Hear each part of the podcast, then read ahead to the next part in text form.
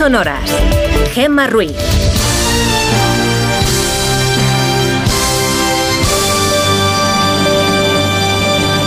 Son las 5 y 7 de la mañana, las 4 y 7 en Canarias. Buenos días.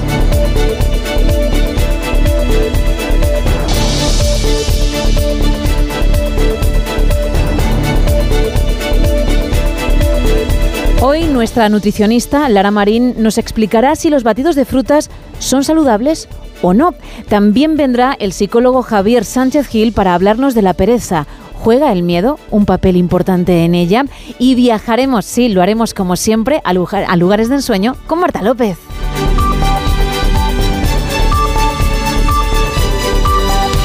Arrancamos ya y lo hacemos como siempre con la meteorología.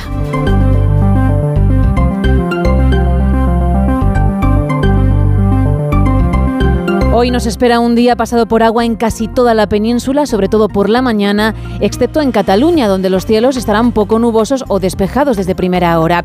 Nubes en los dos archipiélagos, con probabilidad de precipitaciones solo en Ibiza y jornada soleada en Ceuta y Melilla. En el resto del país, mañana, como digo, lluviosa y con inestabilidad marítima. En el norte, todo el Cantábrico estará en alerta naranja por fuerte oleaje. Soplará el viento con intensidad en el norte de Navarra, también en San Sebastián, y caerán nevadas intensas en el Pirineo Ostense en aviso amarillo por ello. En cuanto a las temperaturas, a pesar del panorama, subirán de forma generalizada.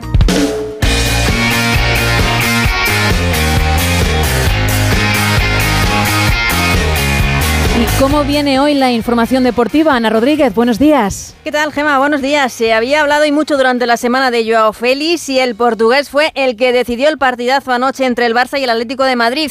1-0 victoria del conjunto culé con gol del portugués que dijo sentirse aliviado tras el partido. Fue como un alivio por todo lo que he vivido principalmente el último verano, este último verano que pasó.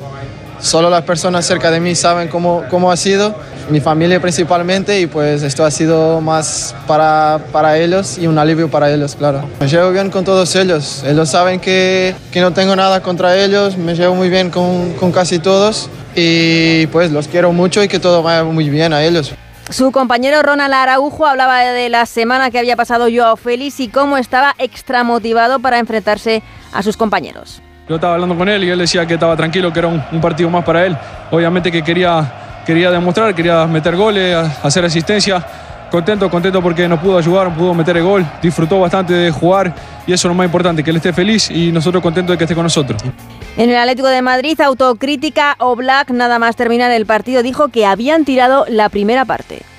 Duele mucho porque no hemos entrado bien. Primera parte lo hemos tirado y la verdad que duele porque yo creo que si la primera parte por lo menos jugaríamoslo un poco podríamos tener opciones hoy aquí, pero bueno, uh, hemos empezado mal, hemos estado mal la primera parte y nos ha castigado. Con esta victoria, Gemma, el Barça suma 34 puntos y se queda a 4 del Real Madrid y del Girona. El Atlético de Madrid se queda con 31, eso sí, con un partido menos para los rojiblancos. En el resto de la jornada, empate a 1 entre el Sevilla y un Villarreal muy enfadado al anularle un gol el VAR en la última jugada del partido. Este es su entrenador, Marcelino. Yo me gustaría que los árbitros tuviesen la valentía independientemente de que les llame el bar, de decir, esto no es falta o es falta porque lo digo yo. Y así se acabarían estas chorradas, que a mí para mí esto es una chorrada. Y dos empates sin goles entre el Mallorca y el Alavés y entre el Almería y el Betis. El Almería que sigue colista en esos puestos de descenso junto con el Granada y el Celta que juega esta noche a las 9 ante el Cádiz. Gracias Ana, 5 y 11 de la mañana, 4 y 11 en Canarias.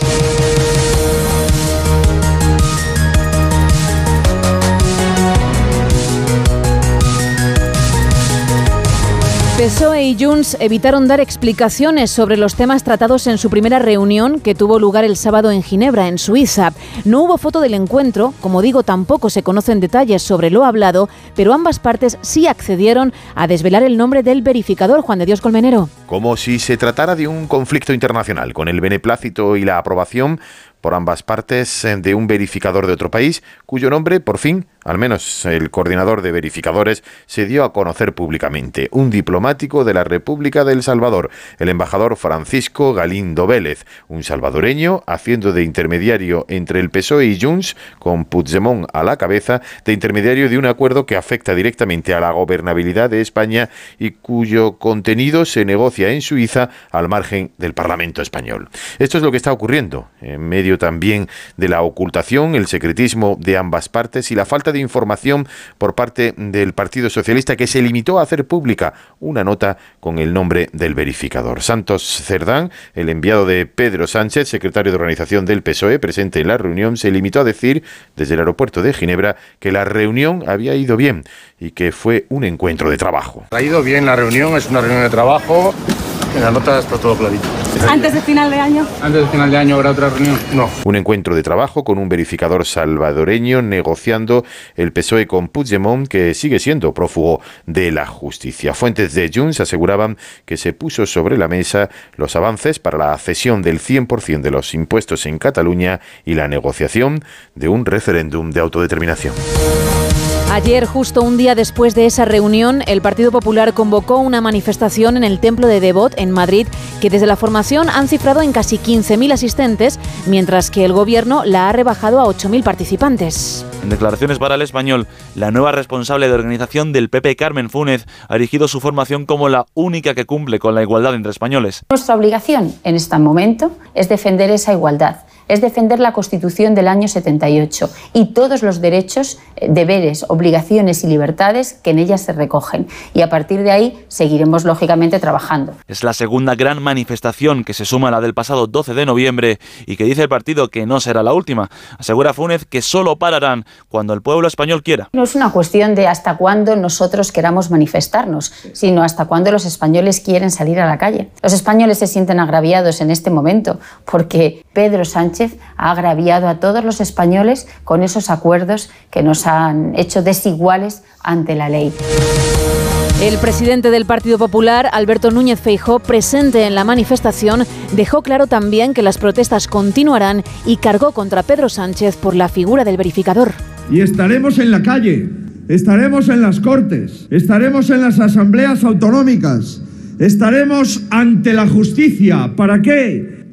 para defender legítimamente nuestro país y nuestros ciudadanos, nuestros derechos y nuestras libertades no están en venta y los españoles no nos rendimos. Por eso estamos aquí un domingo más.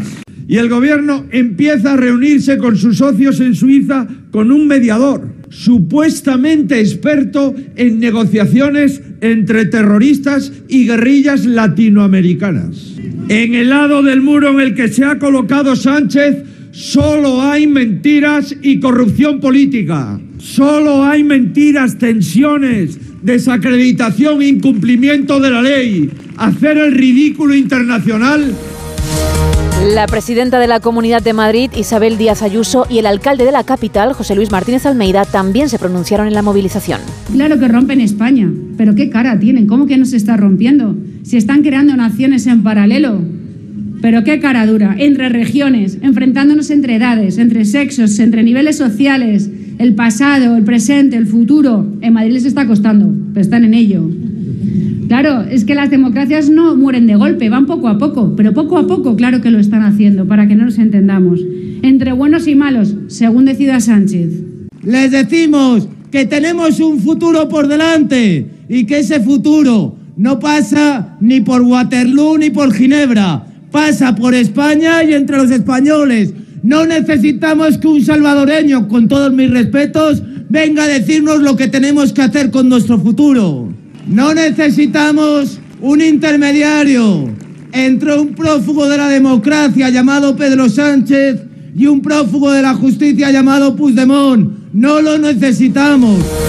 Por su parte, el PSOE, en palabras de su secretario de Política Municipal, Alfonso Rodríguez Gómez de Celis, acusa al PP de asumir postulados de falangistas y nazis y alejarse de un partido de Estado, Carmen Sabido. Acusa a Gómez de Celis al Partido Popular de asumir los postulados de los falangistas, neonazis y la ultraderecha de Vox. Dice el responsable de política municipal que convocar una concentración cerca de la sede del PSOE demuestra que el partido de Núñez Feijo deja de ser un partido de Estado y elige la senda de la crispación y el odio. Una manifestación a las puertas de la calle Ferraz muy cerca de falanquistas, muy cerca de neonazis, muy cerca también de la ultraderecha de Vox. En definitiva, el Partido Popular asume todos los postulados de crispación, de odio y de división. Ha abandonado todo lo que tiene que ser un partido de Estado. Convocar esta concentración, dice Celis, es muy grave y deja claro que Feijó, en lugar de buscar acuerdos, ha optado por el macarrismo, macarrismo que se materializa con el nombramiento de Miguel Tellado como portavoz. Un equipo dirigido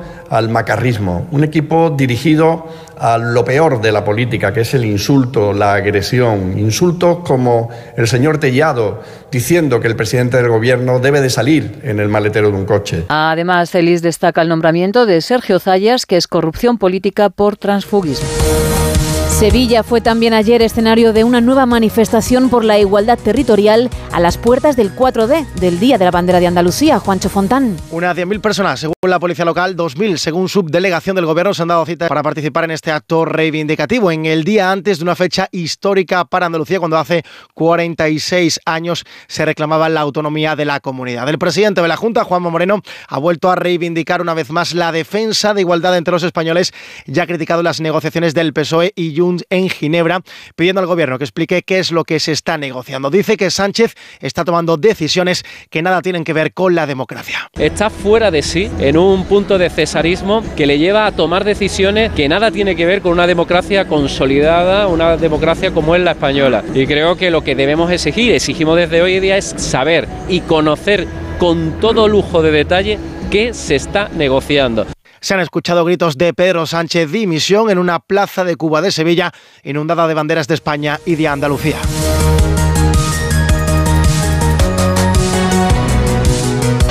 Me ponía zapatos de tacón, me plantaba en las cejas una flor, me pintaba los labios de carmín y buscaba el valor para decir,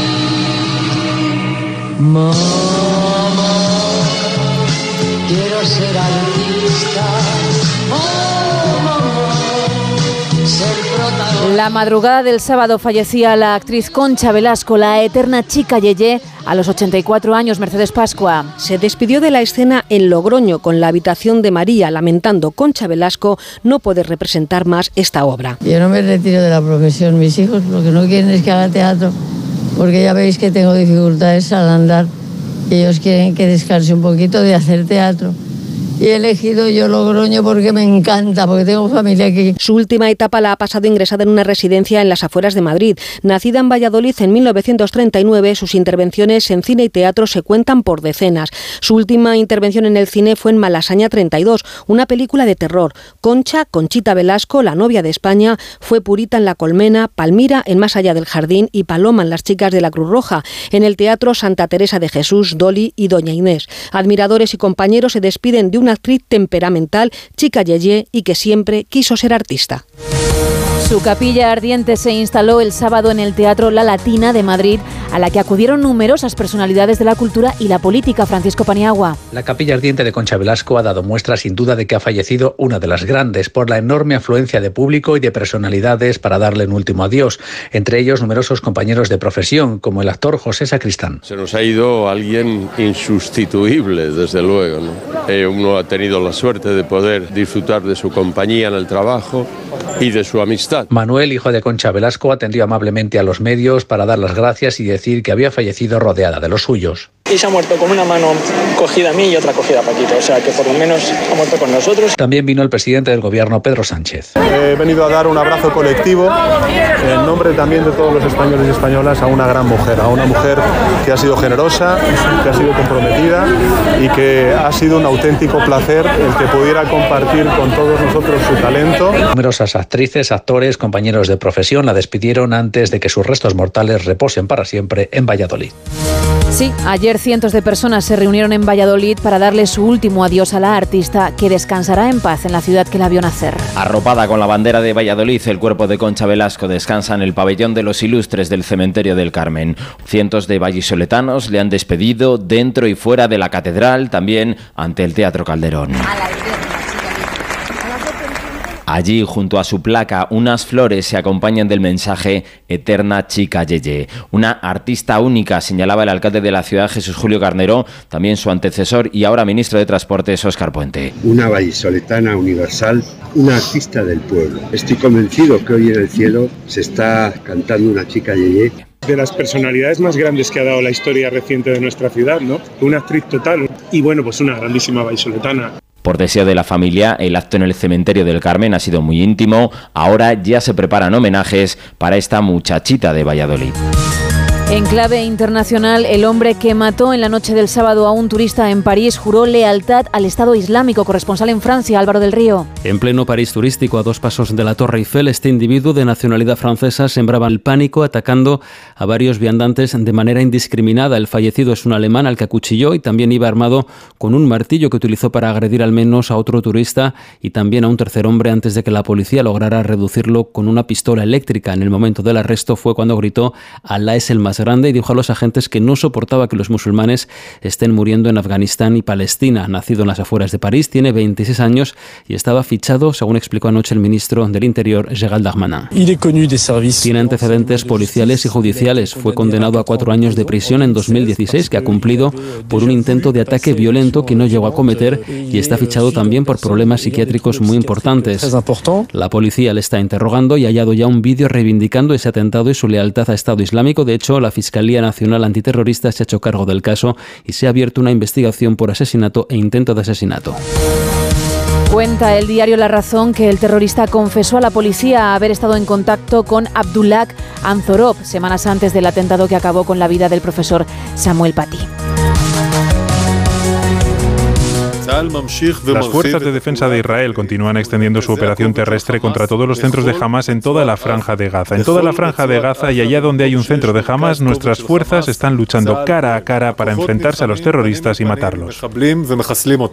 Son palabras del principal portavoz militar israelí, Daniel Agari, confirmando que la ofensiva de Israel se amplía. Ya han comenzado los ataques en el sur de la franja de Gaza. Estábamos en la puerta de la escuela japonesa y de repente un cohete 16 cayó delante y alcanzó a algunas personas y la gente estaba esparcida por las calles hasta ahora. Traje a un niño que encontré y lo traje, lo cargué en mis brazos y él en mis brazos. Murió dentro del hospital Nasser. ¿Golpearon la escuela? No, la escuela no. Atacaron al lado de la escuela, una casa al lado de la escuela.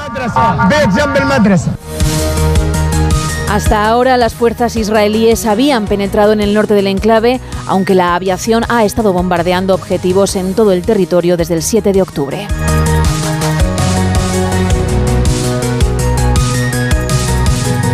De vuelta a nuestro país, las pernoctaciones mejoran de cara al puente. Hay buenas previsiones para estos días, Jessica de Jesús. Las ganas de viajar eclipsan la subida de los precios. A pesar de que los apartamentos se hayan encarecido un 8,4%, los campings un 4,9% y el turismo rural un 4,3% en octubre respecto al año pasado, las pernoctaciones se impulsan más de un 7% según los últimos datos de estadística. Sectores como el de las caravanas hacen buen balance de este último trimestre del año y tienen buenas previsiones para el puente. Luis López, miembro de la Junta Directiva de la Asociación Española del Caravaning, en declaraciones a Onda Cero. Yo creo que el puente vamos a rozar el, el lleno. Todavía hay huecos porque todavía quedan algunas cosas, siempre, siempre para final todavía queda algo. Llevamos un, año 2023 eh, muy muy bueno en cuanto al alquiler de autocaravana. Los destinos para los próximos días se definirán en función de si hay nieve porque empezaría temporada.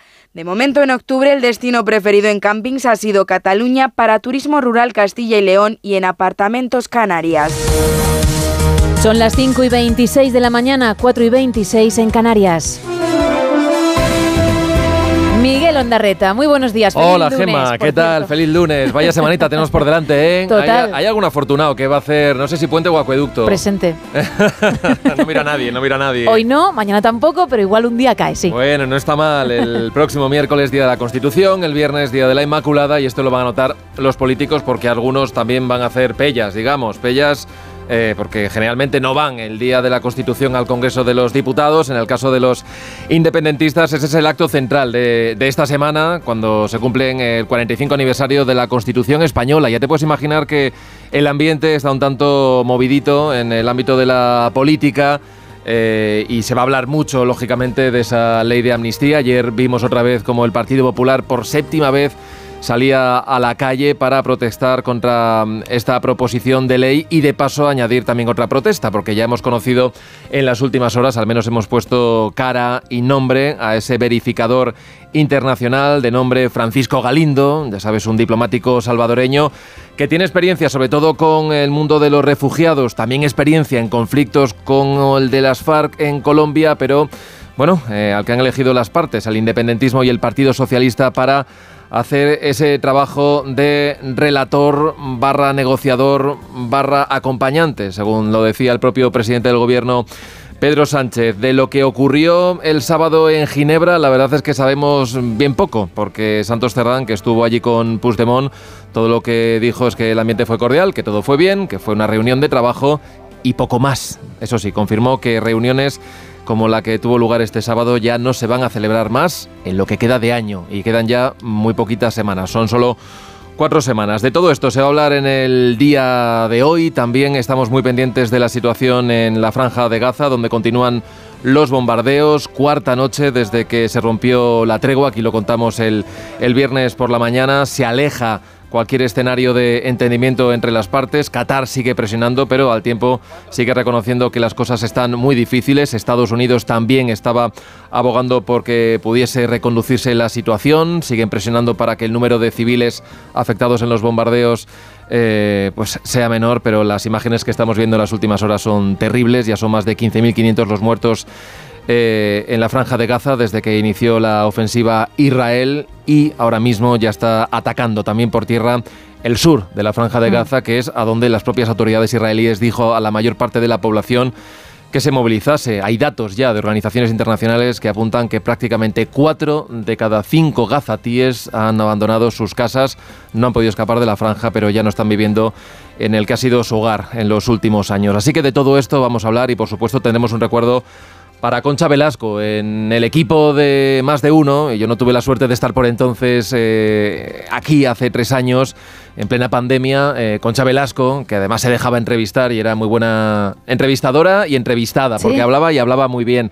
Decían de ella que era una artista total, ¿no? Todo lo, lo hacía bien, pero es que además formó parte de una de esas ficciones sonoras navideñas de, más de uno. Seguro que mucha gente recuerda la, la hoja de Pascua. Bueno, eso fue hace solo tres años, se volcó en esa ficción, estuvo en estos estudios de Onda Cero. Ayer Valladolid le dio ese último adiós. Y bueno, ya está descansando en ese cementerio de ilustres, el Panteón de Ilustres del cementerio de Valladolid, donde ayer los suyos le, le dieron ese último adiós, como se lo dio también aquí en Madrid mucha gente que se acercó al Teatro de la Latina. Así que todos estos ingredientes y muchos más a partir de las 6 Gema. Perfecto, pues ahí estaremos, como siempre. Gracias, Miguel. Buen día, chao. Igualmente, adiós. Son las cinco y media, las cuatro y media en Canarias y ahora hacemos las maletas porque tenemos que viajar a lugares de ensueño. Con Marta López. Buenos días. Buenos días, Gema. Hoy traigo tres lugares maravillosos a los que nos gustaría ir. Y es que los meses fríos son una época estupenda para viajar a destinos paradisíacos como playas soleadas e islas tropicales, huyendo del frío que tenemos aquí.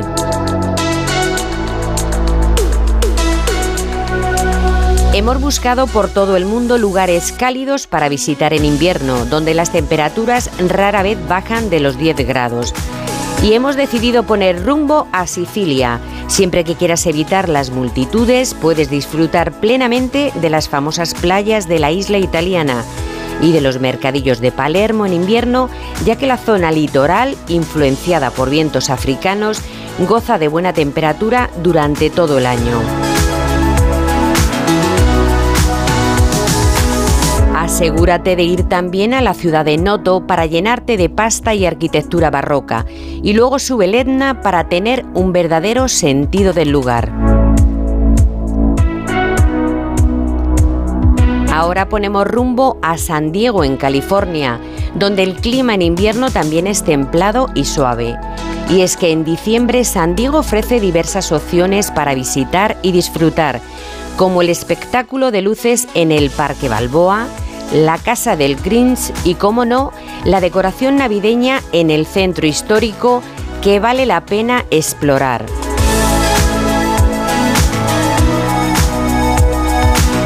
Obligada en la Bahía de San Diego, desde donde podremos contemplar un maravilloso desfile de barcos iluminados o tomar un crucero de avistamiento de ballenas, visitar una cueva cerca del mar, en fin, multitud de experiencias que no te puedes perder.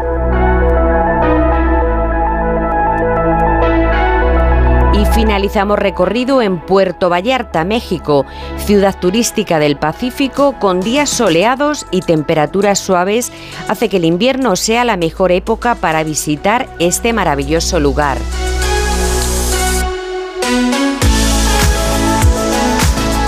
Y es que si algo define a Puerto Vallarta es el encanto natural de sus playas abrazadas por la Sierra Madre la esencia de su cultura, su gastronomía y tradiciones.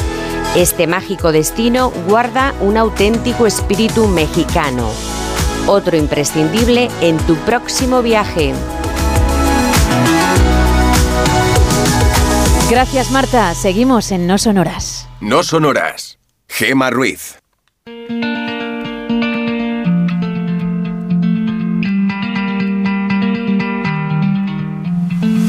Hoy vamos a viajar por la historia para saber qué ocurría un 4 de diciembre de otros años. Nuestra primera parada es en 1945. Venía al mundo ella.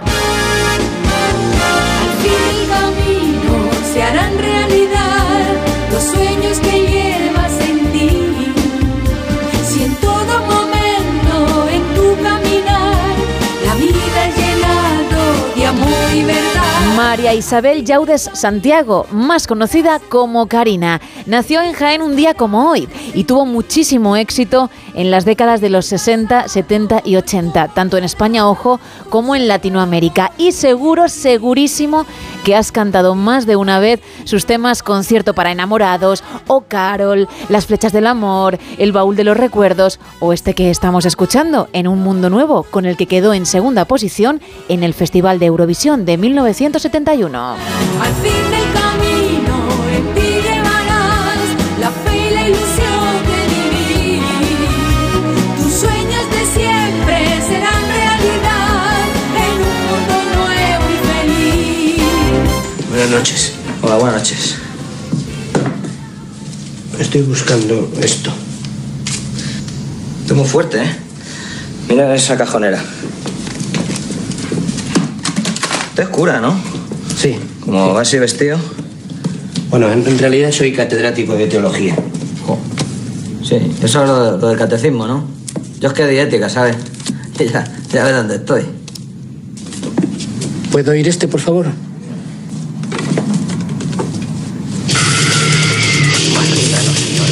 Fuerte, ¿eh? ¿Puede ponérmelo al revés, por favor? Lo que pasa es que va a sonar parecido y voy a joder tocadiscos. No, no, no, no, no, no, no es eso, no es eso, no es eso. ¿Usted qué está buscando? ¿Algo con más caña? Estoy buscando un mensaje, una señal. A ver qué le parece esto. Son poco conocidos, pero son buenísimos. Las letras súper curradas. Mogollón de mensaje. Además son de aquí, de Carabanchel.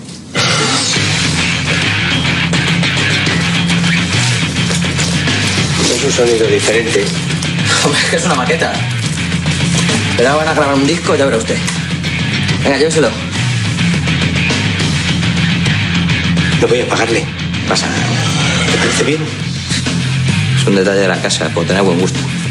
Hoy celebramos el cumpleaños del artífice de esta película del Día de la Bestia. Alex de la Iglesia venía al mundo el 4 de diciembre de 1965. El director también de 800 balas, Balada triste de trompeta, Las brujas de Zugarramurdi o 30 monedas, cumple 58 castañas. Yeah.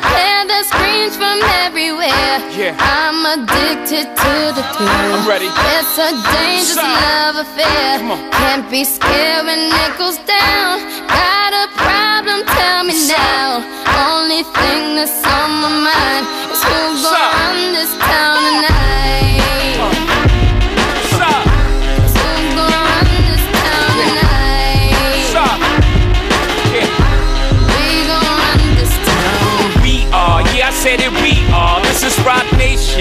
Your allegiance. Get your fatigues on. All black, everything. Black cards, black cars, all black, everything. Y otro que también cumple años hoy, pero le caen 54, es este señor que canta, el rapero Jay-Z, que según Forbes cuenta con un patrimonio neto, ojo, estimado en 2.500 millones de dólares. Una fortuna donde la música es lo de menos, por cierto. Su mujer, Beyoncé, tiene unos 500 milloncitos a los que habrá que sumarles, cuando acabe el año, todo lo que ha ganado con la gira mundial que ha hecho este 2023 y que podría doblar su riqueza y convertirla en mil millonaria.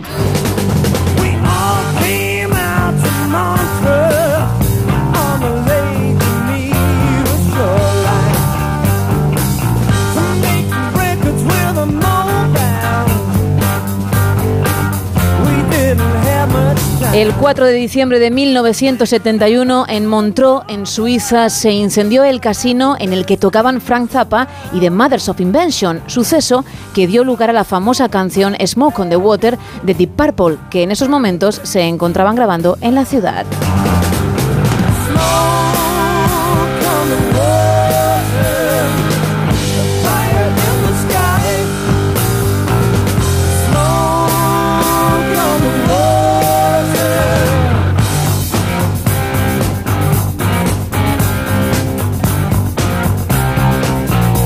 Pero un 4 de diciembre hay más hechos que destacar.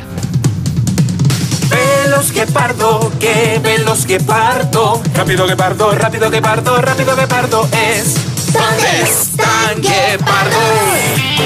¿Dónde están guepardo? Igual has cantado esto con tus hijos, sobrinos, primos o nietos para enseñarles qué animal es un guepardo.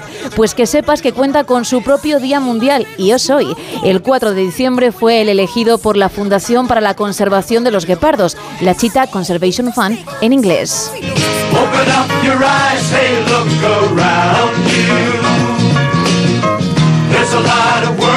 you've never seen.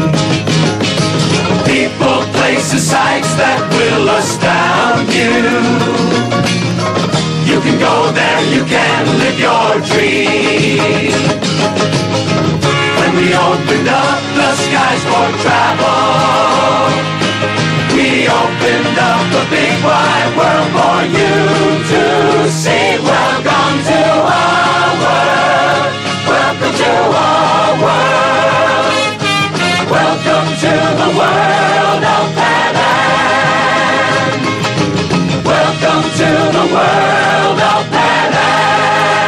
Lo que hemos escuchado es un anuncio de Pan Am, la aerolínea internacional más importante de Estados Unidos desde su fundación en 1930 hasta su quiebra en 1991. Ese año, el 4 de diciembre, se declaraba en bancarrota y dejaba de operar. Ha tenido hasta serie de televisión. En 2011, bajo la dirección de Jack Orman, se emitió el drama Pan Am, una temporada, 14 episodios, que narraba las historias de los pilotos y también las azafatas de esta aerolínea a principios de los años 60 y los primeros vuelos comerciales. Hey there, people, I'm Bobby Brown. They say I'm the cutest boy in town.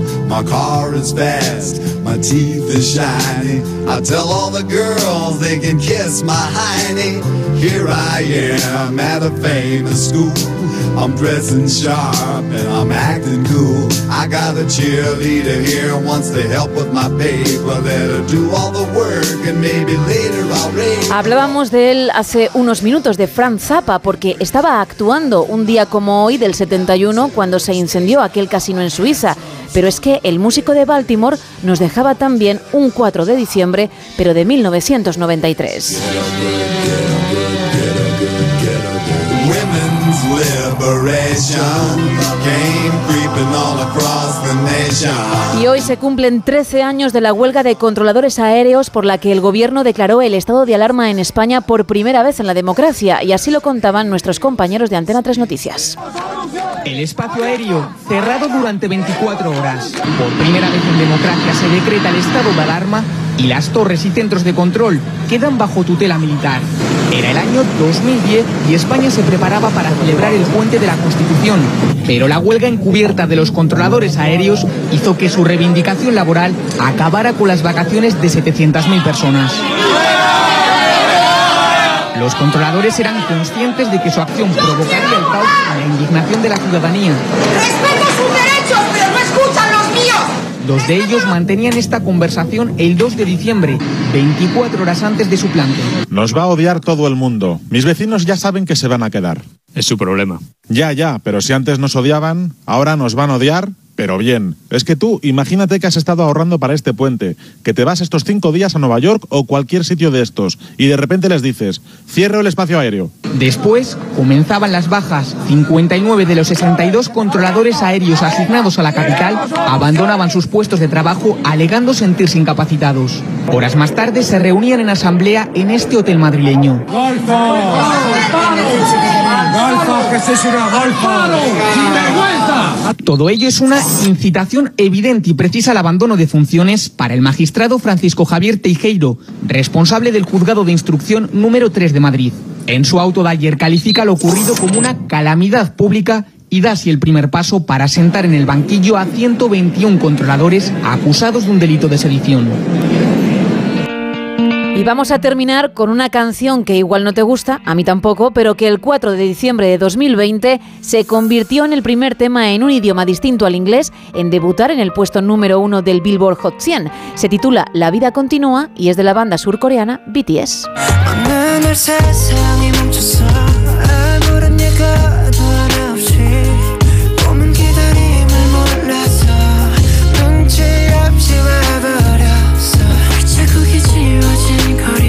5 y 43, 4 y 43 en Canarias.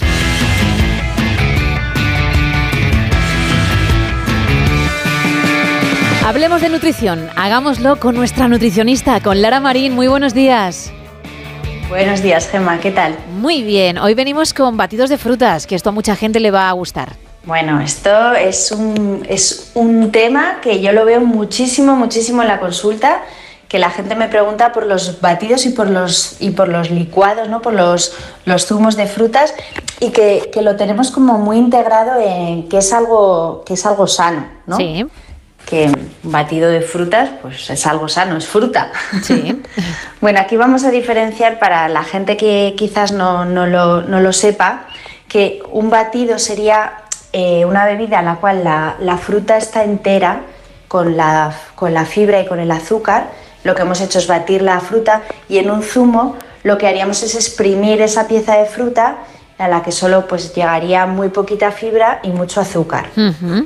Entonces, bueno, aquí ya viene una diferencia importante y es que en un zumo vamos a tener concentraciones de azúcar más altas sin la fibra, que es la que hace que ese azúcar no suba tanto, y en un batido vamos a tener la fruta con su fibra y con el azúcar, pero va a estar más, va- la subida de azúcar va a ser menor. Ajá, con lo cual ya hay ah, diferencias importantes, ¿eh? Claro, muy importantes. O sea, vamos a tener mucho menos subida con un batido de frutas. Mi opinión, pues que la fruta debería de comerse entera, pero que un batido, pues nos lo podemos tomar de vez en cuando porque está riquísimo. Entonces, ¿que nos tenemos que acostumbrar a comer la fruta entera? Pues yo creo que sí. Que, que además la diferencia siempre va a ser en que en un batido de frutas, pues nos vamos a meter muchas más piezas de fruta de las que probablemente nos tomaríamos en sólido. Eso pasa muchas veces, que te haces un batido y te metes un plátano, un puñado de frambuesas, un- media manzana y te metes muchas cosas que probablemente si te lo pusieran delante en un plato, pues te parecería bastante. Así es. Entonces, eso, bueno, pues eh, creo que es lo más, sería como lo más remarcable. Luego, a ver, que la masticación es importante, pero entiendo que una persona que toma batidos luego se va a tomar un- también un filete de pescado, o sea que no se va a meter todo en, en batido, en principio no, ¿eh? En batido. Pero la masticación es importante a todos los niveles, no solo en la ingesta total del día, sino para porque eh, ahí empieza también el proceso digestivo, Ujú. en esa masticación. Entonces, bueno, nos estamos saltando algún paso en el cual esa masticación hace que otros procesos digestivos se pongan en marcha. Pero, como siempre decimos, el placer también es muy importante a la hora de comer. Si a alguien le gusta mucho, mucho y disfruta los batidos, pues adelante, que lo tome de vez en cuando. Y además no, podemos hacer truquitos también pues para que suba un poquito menos el azúcar si metemos muchas piezas de fruta, que es añadirle una leche de coco, por ejemplo, que es más grasa, o de almendras, que también es grasa, en vez de una leche de avena, que subiría más el azúcar, por ejemplo. Y aunque rebajemos ese azúcar, mm, en un par de ocasiones lo has dicho, es mejor tomarlos de vez en cuando. Es decir, aunque hagamos esos Sí. truquitos diariamente, mejor no. Yo alternaría Vale. el tomar una o dos piezas de fruta en ese desayuno con los batidos y, y que haya, y que haya variedad, que haya veces que la fruta sea entera, sólida y otras veces que sea en batidos si nos gusta mucho.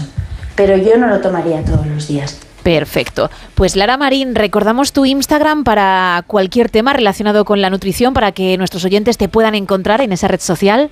Genial, Gema. Mira, es Lara-Marín-López y me pueden preguntar lo que quieran. Genial, pues muchísimas gracias Lara y hablamos en unos días, ¿vale? Gracias, Gema. Buen día. Buen día. 5 y 47 de la mañana, 4 y 47 en Canarias.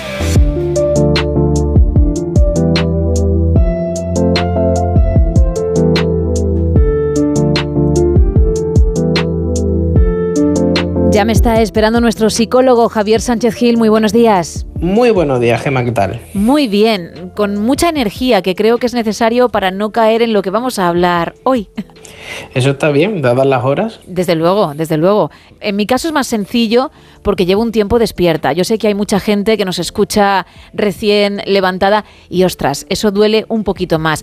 Pero lo importante es no tener pereza cuando hay que hacer cosas, ¿no? Eso es, porque cuántas veces a lo largo de nuestra vida nos hemos abandonado o ni siquiera empezado una actividad porque hemos dicho, "Fo, qué pereza ahora mismo ponerme con eso. Exacto. La pereza, de hecho, para la religión cristiana es uno de los siete pecados capitales. Pero hoy no vamos a analizar la pereza, por lo que sea, desde una perspectiva cristiana, sino desde sus implicaciones psicológicas. Así como analizaremos otro término asociado que sonará a más de un oyente, la procrastinación. O el arte de dejar para mañana lo que se podría haber hecho hoy. Vale. Por pereza somos capaces de aplazar actividades o proyectos relevantes para nosotros y cuya realización es importante. Además, el hecho de aplazarlas puede derivar en sentimientos como frustración o culpa. ¿Cuántas veces no nos hemos mirado al espejo el día de antes de un examen del cual no hemos estudiado nada y nos hemos preguntado, ¿por qué soy así? En realidad existen varias causas por las que nos dejamos llevar por la pereza y la procrastinación. ¿Te parece si la analizamos? Venga, vamos con ellas. Venga, vamos con la primera. La primera de ellas es la falta de tener un objetivo clave que perseguir. Cuando no tenemos algo a lo que aspirar o cuando ese algo es tan difuso que no tenemos claro cómo conseguirlo, solemos ir aplazándolo con un ya lo haré. Pero spoiler, no lo harás. Claro, porque no tienes esa motivación, se ve de lejos que, que no hay ganas desde el principio, con lo cual está muy difícil, por no decir imposible. Eso es. Además, si a esto añadimos que hay gente que tiene ansiedad ante la evaluación, pues que, por ejemplo, cuando no estamos seguros de si lo vamos a hacer bien o no, y no queremos defraudar a alguien o a nosotros mismos, pues vamos aplazando la realización de dicha actividad, ya que si no la hago todavía, pues aplazo el momento de rayarme la cabeza. Claro, por si acaso tengo una mala noticia, cuanto más tarde lo haga, pues más tarde llegará. De momento estoy bien, ¿no? Y así me quedo. Literalmente es eso. Vale. Por otro lado, eh, existe también eh, otra causa que es el perfeccionismo. No es raro que muchas personas con alto grado de perfeccionismo, aunque pueda parecer paradójico, sea experta en procrastinar, ya que aplazan el momento de acabar o entregar un proyecto, simplemente pues, por el mero hecho de que siempre se puede hacer mejor, siempre se puede mejorar un poquito más. Uf, qué agobio eso, ¿eh? Desde luego. Y todo esto puede implicar que muchas veces a las personas perfeccionistas se les pase el tiempo de entrega de las cosas. Además también podemos hablar de otra clave o de otra opción como puede ser el miedo al éxito. Muy parecido también al perfeccionismo, ya que los mecanismos que operan son los mismos. ¿Volveré a estar a la altura? Este pensamiento le suele ocurrir a artistas como autores o cantantes que han hecho algo con mucho éxito y repercusión y tienen que sacar nuevo contenido. Y siempre se preguntan, ¿me mantendré? ¿Superaré lo anterior? Teniendo como resultado el aplazamiento de comenzar un nuevo proyecto. Estaré, claro, como tú bien has dicho, a la altura, ¿no? Será igual de bueno y, y luego hay que afrontar, que ya lo trataremos en otras entregas, el fracaso, porque no siempre uno puede estar en lo más alto, arriba, y también hay que aprender a gestionar eso, ¿no? A lidiar con ello, pero ya hablaremos en otras entregas, como digo. Totalmente, me apunto lo del fracaso para otro día. Perfecto. Por otro lado, también existe la dependencia de la ayuda de los demás. Yo he tenido pacientes que me han llegado a decir, yo no hago deporte porque mi pareja no se quiere poner conmigo. Mm, sí. Y, y con esto pues no digo más, ni hago más declaraciones, vaya. Es un clásico, ¿eh? Porque yo también lo he escuchado. No es mi caso, afortunadamente, pero lo he escuchado y, y cuando ha sido así he pensado, pero bueno, cada uno puede hacer lo que quiera y si a ti te apetece algo, pues a por ello, ¿no? Pero, claro, cada cabeza es un mundo. Cada cabeza un mundo, desde luego. Y por último, existe también la dificultad en la toma de decisiones. Cuando la decisión que tenemos que tomar es complicada y no sabemos qué elegir, solemos también tirar de procrastinación e ir dejando aplazada la toma de decisiones. Esto tiene detrás la creencia de que mientras no se esté tomando una decisión no sufriremos, pero lo que no sabemos es que no decidir, el hecho de quedarnos inmóviles, ya es una decisión tomada que no ayuda a ser feliz. Pero bueno, hay luz al final del túnel, ¿eh? que la gente no se asuste, porque si esto lo tratamos en el programa, en la sección, es porque podemos hacer algo para por lo menos mejorar un poquito lo que nos ocurre. Eso es, así que vamos a dar algunas claves para también pues, mejorar en esto de la pereza y la procrastinación. ¿Vale? La primera de ellas es que hay que realizar una lista de tareas diarias. El mero hecho de marcar los checks como algo que has hecho, que ya lo has terminado, te motivará hacia la siguiente. Además, si el contexto es predecible y sabes que tienes que conseguir terminar, ayuda a la motivación. Eso es algo que utilizan, por ejemplo, las aplicaciones para hacer deporte. Digamos que motivan al usuario con objetivos que cumplir diariamente porque el hecho de verlos completados hacen que la persona pues quiera más al día siguiente. Oye, qué bien llevo mi tabla, oye, qué bien llevo mis logros, voy a continuar. Exacto, y además esas aplicaciones suelen también enganchar con la segunda cosa que tenemos que hablar nosotros, que Vale. es comenzar con tareas pequeñas. Normalmente al principio esas aplicaciones de deporte te ponen objetivos como fácilmente alcanzables para que rápidamente lo acabes y tu sentimiento de autoeficacia aumente. Por otro lado, también es importante acabar una tarea antes de empezar otra. El multitasking que este que se habla hoy en día es de las peores cosas que hay para la productividad, ya que perdemos el foco constantemente saltando de una tarea a otra, por lo que es más fácil que nos frustremos y la abandonemos. Estás a todo, pero en realidad no estás a nada, ¿no? Eso es, y Vale. eso nos ha pasado a todos. Vamos a contestar un WhatsApp, ahora nos ponemos a rellenar un cuestionario, cuando Sí. terminamos nos vamos a otra cosa. Así es. Y por último, también es importante identificar tus emociones, es decir, pregúntate de todas las cosas que hemos hablado antes, con cuál te identificas. Por supuesto, pues pide ayuda si lo necesitas y yo, pues bueno, aquí estaré para ayudarte a resolver tus problemas y a ponerte en marcha cuanto antes. Pues mira, si te parece, Javier, vamos a recordar tus canales para que se puedan poner en contacto si necesitan, como bien apuntas, ir a terapia. Eso es, pues yo soy psicoterapeuta en el Centro Elemental de Málaga de forma presencial y a través de la consulta online, pues para todo el mundo.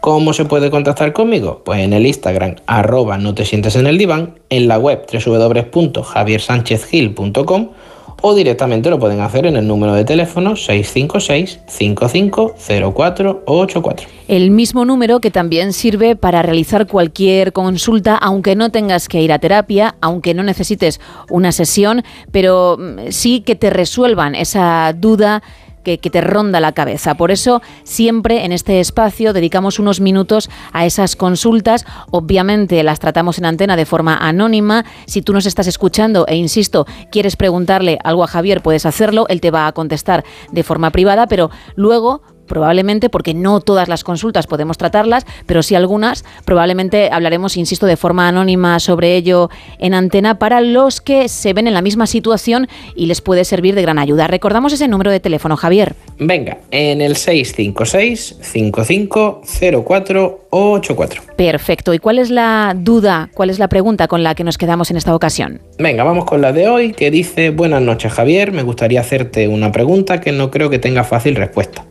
Tengo una conocida que creo que puede estar comenzando a sufrir violencia de género. Y me pregunta que cuál diría que son las claves o señales, que no sabe cómo llamarlas, pero que alguien pueda reconocer estando dentro y no ser tan ciega, ¿no? Vamos a hablar un poco de esas señales de violencia de género, el cual es un tema complicado, Mucho. delicado, Sí. que bueno, son evidentes más bien para el observador que está desde fuera que la persona que lo vive. Si te parece bien, hablamos de algunas señales mm, que evidencia que mínimo algo raro está pasando. Perfecto.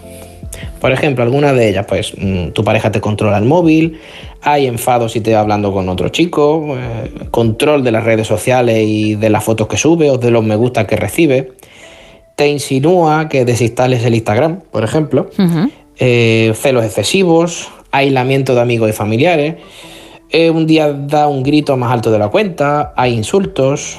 También podemos hablar de indefensión, es decir, que cualquier cosa que hagas está mal, ya sea una cosa o lo contrario. Y bueno, estas son algunas claves que te pueden ayudar a darte cuenta y que si alguien se ha sentido identificado o identificada, pues que busque ayuda.